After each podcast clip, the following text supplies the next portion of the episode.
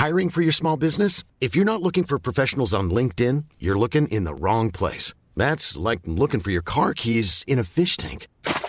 LinkedIn helps you hire professionals you can't find anywhere else, even those who aren't actively searching for a new job but might be open to the perfect role. In a given month, over 70% of LinkedIn users don't even visit other leading job sites. So start looking in the right place. With LinkedIn, you can hire professionals like a professional. Post your free job on linkedin.com slash people today. Life is full of awesome what ifs and some not so much, like unexpected medical costs. That's why United Healthcare provides Health Protector Guard fixed indemnity insurance plans to supplement your primary plan and help manage out-of-pocket costs. Learn more at uh1.com.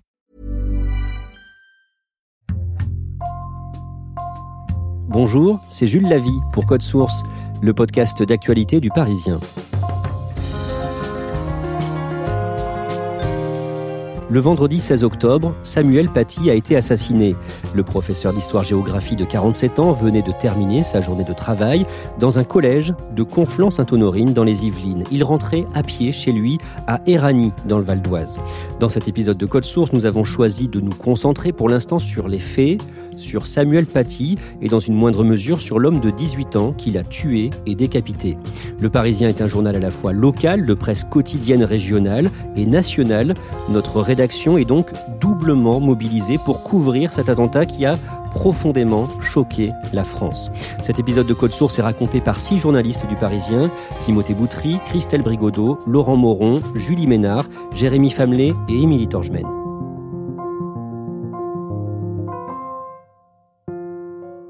Je suis prof. C'est le mot d'ordre ce dimanche pour des dizaines de milliers de personnes. Ça aurait pu être mon professeur. Qu'un collègue soit décapité, soit égorgé, parce que c'est de ça dont il s'agit. Là, on s'attaque à l'enseignant, mais on s'attaque à la République. Christelle Brigodeau, vous êtes spécialiste éducation au Parisien. En quoi cet attentat marque un tournant? C'est un tournant parce que c'est la première fois que l'éducation nationale est visée en tant que telle, puisqu'on vise un de ses membres, on vise un enseignant, parce qu'il est enseignant, parce qu'il est prof d'histoire géo, et en particulier parce qu'il a enseigné un cours en éducation morale et civique sur euh, la liberté d'expression et la laïcité. Ce soir-là, Christelle Brigodeau, vous avez au téléphone des enseignants et ils sont évidemment horrifiés. Qu'est-ce qu'ils vous disent? Ils disent qu'ils sont glacés, qu'ils sont abasourdis, qu'ils ne pouvaient pas imaginer ça. Et puis tout de suite, ils disent aussi, mais il a simplement fait son métier. Ils avaient un petit peu peur qu'on pense que parce qu'il avait montré des caricatures, il avait pris des risques quelque part, alors que les enseignants sont invités normalement euh, dans les programmes, euh, dans toutes les ressources pédagogiques qui sont mises à leur disposition, à évoquer la liberté d'expression, à utiliser tous les moyens qui leur semblent appropriés, y compris euh, des caricatures et y compris des caricatures de Mahomet, pas de manière, euh, disons, euh, systématique, ça aurait pas de sens, mais en tout cas, c'est pas du tout un moyen qui est jugé sur le coup par les enseignants comme quelque chose de délirant. Et plusieurs enseignants me disent, moi, c'est tout à fait un cours que j'aurais pu faire sur le principe. Donc, ils sont d'autant plus émus qu'ils se disent, ça aurait quelque part pu être moi. Au lendemain du drame, le ministre de l'Éducation nationale, Jean-Michel Blanquer, prend la parole dans son ministère et vous êtes sur place. Il a une allocution assez brève de quelques minutes dans laquelle finalement il appelle les, adultes à être unis. Les grands doivent montrer l'exemple quelque part, euh, doivent s'organiser pendant les deux semaines de vacances scolaires euh, qui ont lieu en ce moment pour qu'à la rentrée, le message soit clair, net et précis, comme il dit, que les, valeurs républicaines soient défendues par euh, l'ensemble de la communauté éducative et même l'ensemble des Français. Chers professeurs, chers personnels de l'éducation nationale, chères familles, chers élèves, je serai et notre pays sera à vos côtés pour vous protéger, vous permettre de faire votre métier, qui est le métier le plus essentiel, celui de transmettre à nos enfants les savoirs et les valeurs qui sont notre bien commun. Laurent Moron, vous êtes journaliste à l'édition des Yvelines du Parisien. Au même moment, vous êtes à Conflans-Sainte-Honorine, devant le collège où enseignait Samuel Paty. Le collège du Bois de l'Aulne, c'est dans un quartier un peu excentré de la ville. Il y a une petite place devant. Devant, on voit des journalistes qui font déjà des directs. C'était un prof vraiment génial, un professeur qui était passionné par ce qu'il fait, qui est tout simplement mort parce qu'il a fait son métier. On voit arriver des familles qui veulent apporter leur témoignage, apporter un bouquet. Ça a été hyper euh, brutal. C'est choquant de voir ce type d'attitude, euh, surtout dans des petites villes comme ça, tranquilles. On comprend pas. Je parle avec euh, Olivier et Sabrina, un couple de parents qui viennent avec leur enfant, leur adolescent. Et ils me disent que leur fils avait ce professeur en classe, que c'était très compliqué de lui expliquer ce qui s'était passé, qu'ils ont vécu plutôt une nuit difficile. Sabrina, la maman, l'a rencontré dans les réunions de début d'année au mois de septembre. Elle a rencontré Samuel Paty et elle me, l'a présenté comme quelqu'un de plutôt attentionné, un professeur qui savait écouter euh, les élèves et les parents. Elle me dit aussi que c'est un collège sans histoire, qu'elle a du mal à comprendre ce qui a pu se passer euh, vendredi soir. Julie Ménard, vous travaillez à l'édition du Val d'Oise du Parisien, le Val d'Oise où habitait Samuel Paty. Vous vous rendez sur place le samedi. D'abord, quand vous faites ça, le but c'est d'en savoir plus sur lui, euh, pouvoir raconter qui il était, c'est ça? Oui, tout à fait. C'est d'arriver euh, à discuter avec des gens qui le connaissaient, essayer de comprendre sa personnalité, euh, de l'humaniser aussi parce que c'est une victime, mais c'est avant tout un homme qui a une vie, une histoire et le but, c'est de comprendre euh, son histoire et de le comprendre un peu mieux. Il habitait où? Il habitait dans le quartier du Grillon, à Erani, qui est un petit euh, quartier euh, pavillonnaire avec euh, quelques immeubles, mais ce sont des petits immeubles, c'est surtout des petites maisons. J'ai interpellé toutes les personnes que je croisais jusqu'à tomber sur quelqu'un qui connaissait Samuel Paty. Et je suis tombée sur une dame donc au niveau de, de sa barrière et qui m'a dit il me semble que c'est le monsieur qui habitait juste en face de chez moi. Donc elle m'indique la fenêtre qui correspond à l'appartement de Samuel Paty. Et donc, euh, moi, je rentre dans l'immeuble, je vérifie euh, sur les boîtes aux lettres et effectivement, euh, j'ai bien trouvé son nom. Je monte donc au deuxième étage, frapper à la porte où personne ne me répond. Et je frappe à la porte de son voisin de palier qui me confirme que c'est bien lui qui habite ici avec son petit garçon et qu'il n'y a personne dans l'appartement aujourd'hui. Il vivait euh, seul avec son petit garçon? Oui, visiblement, il était séparé de sa compagne depuis quelques mois. Donc ils avaient euh, emménagé à trois euh, il y a un peu plus d'un an dans cet appartement. Mais ces derniers mois, il était seul avec son fils. Les voisins de, Samuel Paty le décrivent tous comme quelqu'un de discret, de, poli, de, de, sympathique, mais très peu de gens le connaissaient beaucoup plus que ça finalement. Il avait euh, la réputation euh, voilà, d'être quelqu'un de, calme, un peu réservé, mais il, saluait toujours euh, tout le monde, il était apprécié dans le quartier. Et son petit garçon, qui a 5 ans, lui aussi est apprécié dans le quartier. Il est réputé pour être très attachant, pour faire des blagues avec les commerçants, les voisins. Voilà, tout le monde connaissait Samuel Paty, au moins de vue parce qu'il connaissait son petit garçon cette attaque terroriste, euh, cet assassinat a, choqué tout le monde euh, en France. Vous, en tant que journaliste, quand vous allez euh, au plus près de, sa maison, de son domicile, que vous parlez à ses voisins, qu'est-ce que vous ressentez? Est-ce que c'est difficile à faire? C'est pas forcément difficile parce que je pense qu'en tant que journaliste, on est nous-mêmes aussi choqués un peu au, même titre que ses voisins parce qu'on n'a pas vu directement euh, la scène se passer sous nos yeux. Mais en tant que journaliste localière, moi, c'est des rues et un endroit que je connais. Donc, de s'imaginer en fait la scène, que ce soit près de chez soi ou dans un lieu euh, qui nous est familier, euh, de savoir que ça touche des gens qui sont proches de nous physiquement, on se dit que ça aurait pu être nous en fait. Émilie Torgemène, vous travaillez euh, au service Société du Parisien et avec euh, votre collègue Florence Méréo, vous avez pu parler à plusieurs anciens collègues de Samuel Paty. Oui, nous avons contacté euh, plusieurs enseignants qui avaient travaillé avec lui parce que Samuel Paty a sillonné en fait des lycées et des collèges de Seine-et-Marne. Une de ses collègues avec qui on a parlé était vraiment euh, effondrée au téléphone. Euh, elle avait du mal à, nous dire plus que c'était une personne bien, mais elle a tenu à, me renvoyer un SMS où elle disait que Samuel était un homme droit, juste et convaincu que l'éducation pouvait changer les hommes. Habitué au débat avec ses élèves, Samuel Paty avait proposé aux collégiens de participer à une exposition de dessin sur le thème liberté, égalité, fraternité. Monique, une ancienne professeure du collège, se souvient d'un collègue apprécié de tous. C'était un, homme euh, souriant, aimable, qui avait un bon contact avec ses élèves, qui organisait beaucoup de choses euh, au collège. On sent que tous ses collègues avaient vraiment envie euh, de lui rendre hommage. Ils tenaient tous à souligner qu'ils n'avaient aucun doute sur les précautions que pouvait prendre Samuel Paty quand il parlait de questions sensibles comme les caricatures, comme la foi. Un de ses collègues du lycée Lafayette de Champagne-sur-Seine a vraiment tenu à préciser que euh, sa volonté était d'éduquer et toujours sans choquer. Est-ce que certains collègues étaient trop bouleversés pour témoigner dans l'immédiat? Oui, certains euh, pleuraient au téléphone ou ont juste refusé en disant que l'émotion était trop forte. Une de ses collègues expliquait aussi qu'elle était trop en colère pour parler maintenant, pour parler à un moment où la famille est forcément euh, effondrée et forcément dans le deuil, alors que elle, cette enseignante, est tout simplement révoltée par ce qui s'est passé par le harcèlement dont a été victime son collègue et par cette fin terrible. On va maintenant rappeler le déroulement des faits, l'assassinat de Samuel Paty et les 11 jours qui ont précédé. Avant d'aller plus loin, Christelle Brigodeau, le collège du Bois d'Aulne à Conflans-Sainte-Honorine, c'est un collège sensible? Non, il n'est pas inconnu comme ça, en tout cas, non. C'est plutôt un collège ordinaire de banlieue parisienne, de grande banlieue parisienne, qui est situé dans un quartier euh, pavillonnaire. Il n'est pas classé euh, dans les réseaux d'éducation prioritaire. C'est plutôt un établissement tranquille.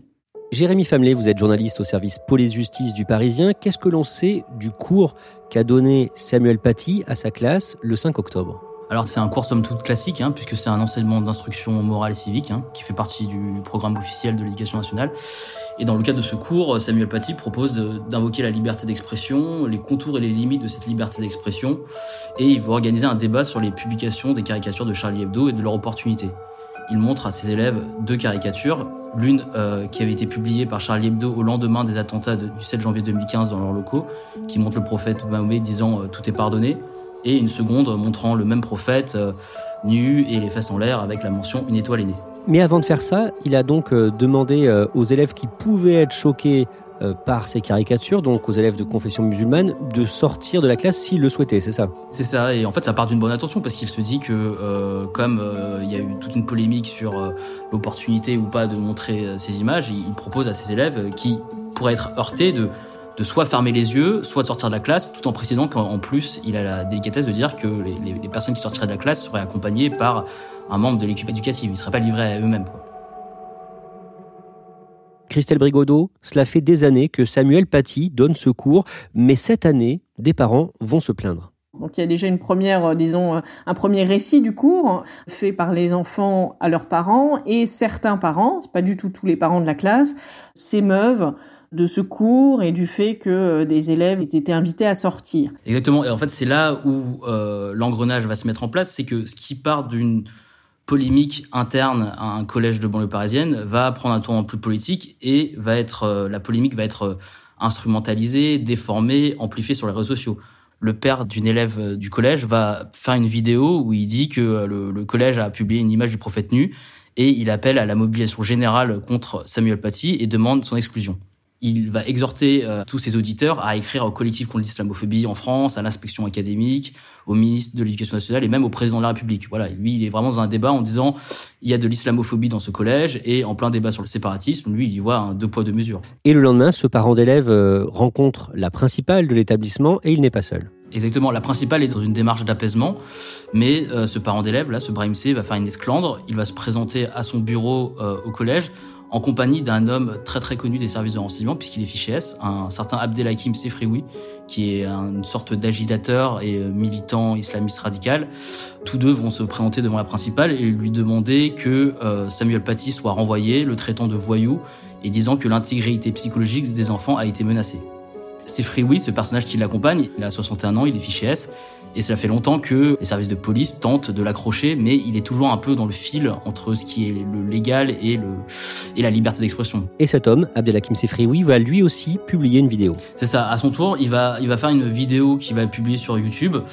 Il interview, il fait une sorte d'interview de la fille du parent d'élève, puisque il faut rappeler que ce monsieur Sefrioui n'a aucun lien évidemment avec le collège, mais il va faire une vidéo avec ce parent d'élève qui a fait monter la polémique en l'interviewant et en disant que Macron a attisé la haine des musulmans et euh, voilà, il, va, il va donner un écho encore plus large à cette polémique au-delà du collège, au-delà des Yvelines, en demandant l'exclusion et en appelant à manifester devant le collège et devant l'inspection académique. On exige la suspension immédiate de ce voyou parce que c'était pas un enseignant. Un enseignant, c'est autre chose.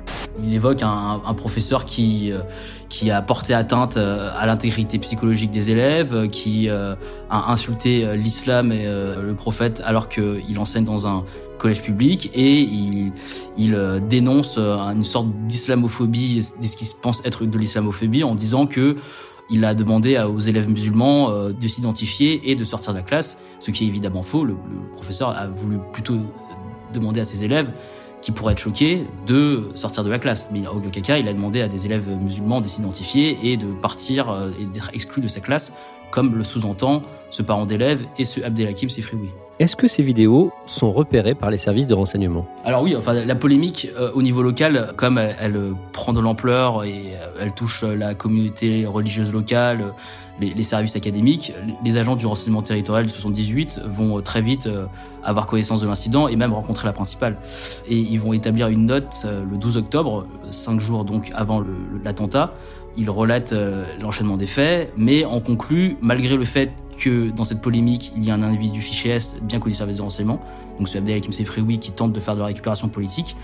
Ils vont conclure que euh, les tensions semblent s'apaiser puisqu'en parallèle, la, la, proviseure reçoit les autres parents d'élèves, leur explique avec pédagogie, fait appel même à une équipe éducative laïcité et valeurs de la République et les choses semblent s'apaiser.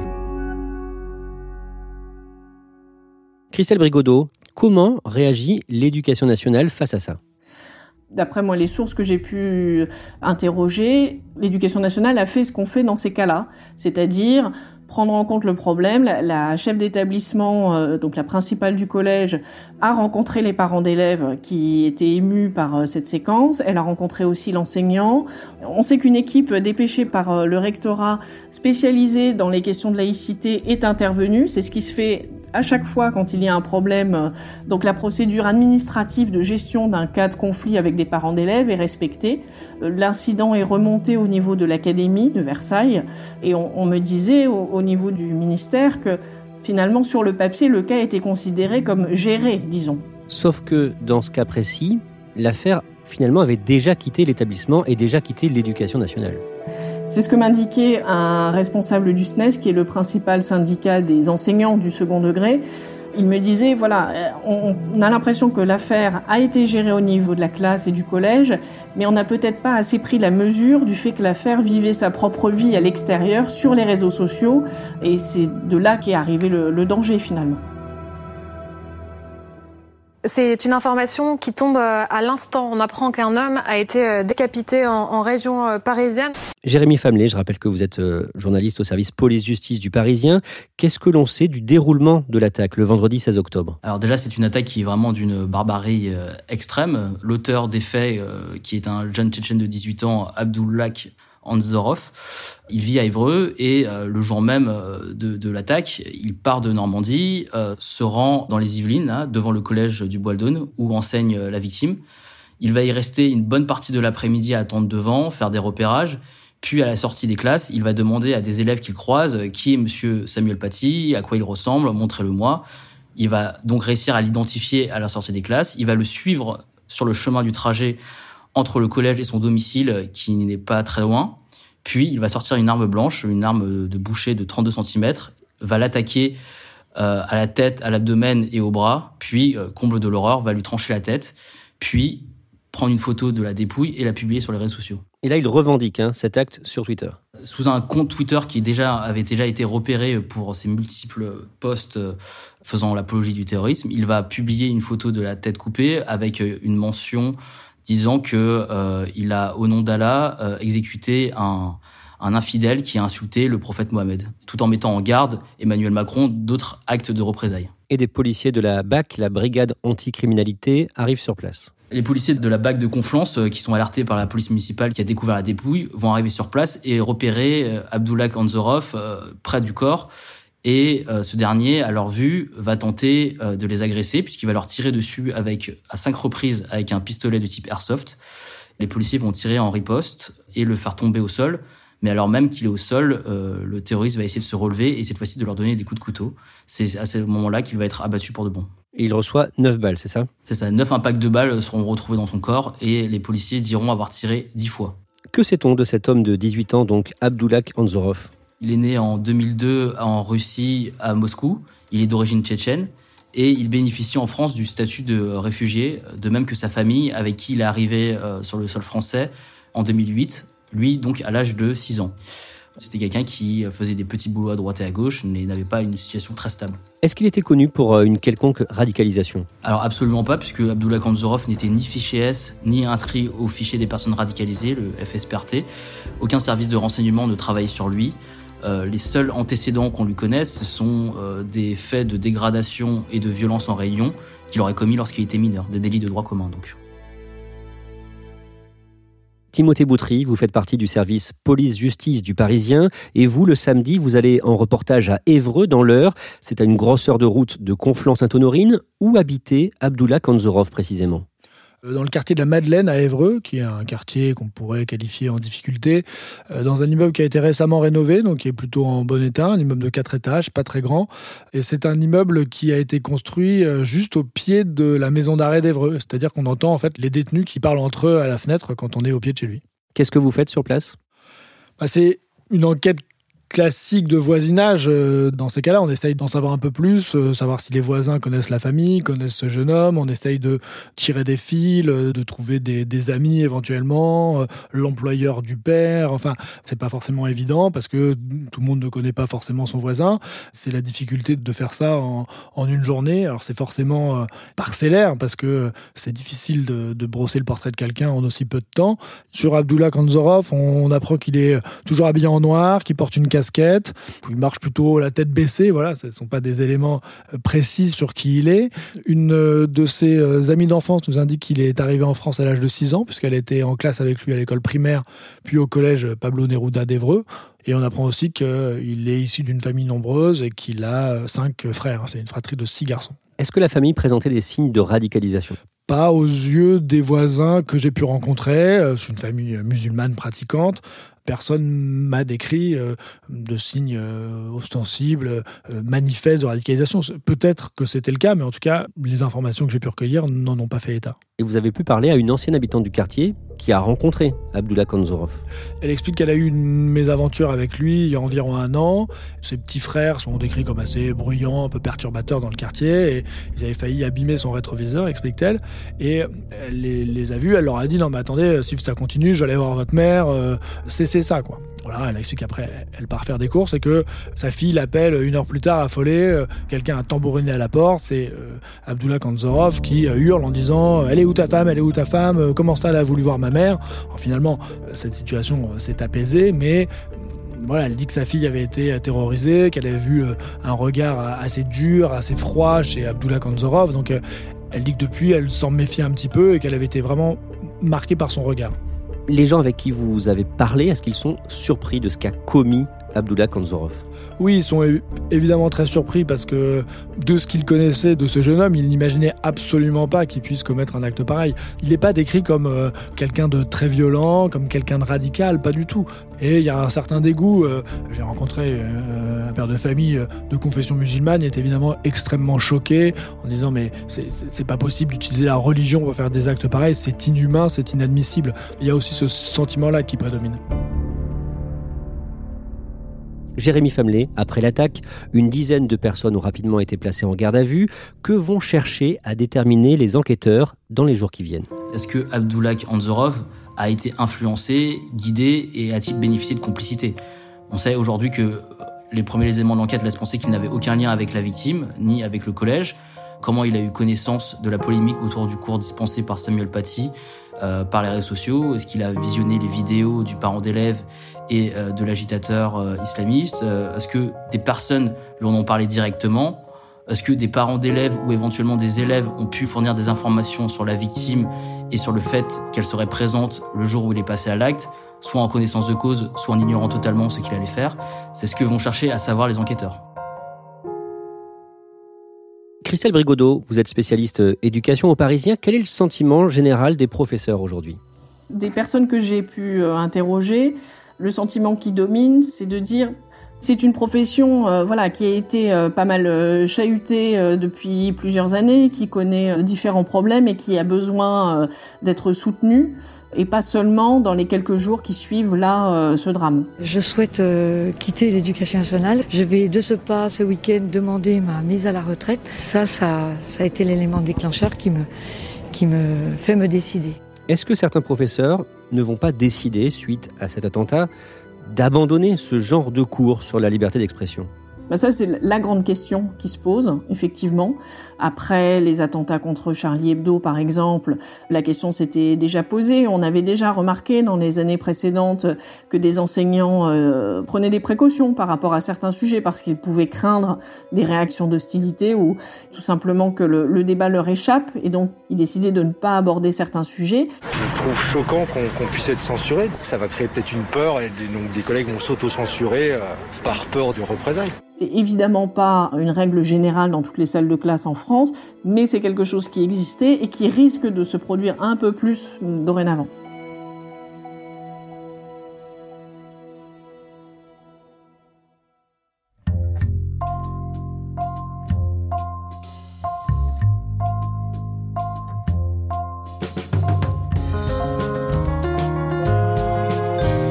Merci à Timothée Boutry, Christelle Brigodeau, Laurent Moron, Julie Ménard, Jérémy Famelet et Émilie Torgemène. Code Source est le podcast d'actualité du Parisien, disponible chaque soir du lundi au vendredi. Cet épisode a été produit par Thibault Lambert, réalisation Benoît Laure. Si vous aimez Code Source, n'hésitez pas à laisser des étoiles sur euh, votre application de podcast. N'oubliez pas de vous abonner pour ne rater aucun épisode. Et vous pouvez aussi nous écrire directement source at leparisien.fr.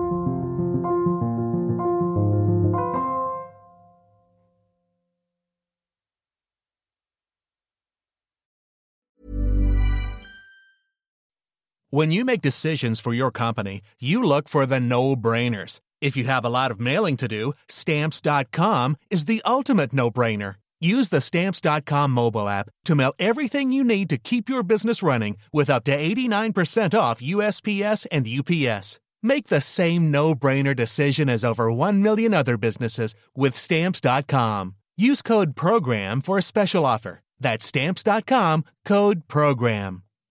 When you need mealtime inspiration, it's worth shopping Kroger, where you'll find over 30,000 mouthwatering choices that excite your inner foodie. And no matter what tasty choice you make, you'll enjoy our everyday low prices, plus extra ways to save, like digital coupons worth over $600 each week. You can also save up to $1 off per gallon at the pump with fuel points. More savings and more inspiring flavors make shopping Kroger worth it every time. Kroger, fresh for everyone. Fuel restrictions apply.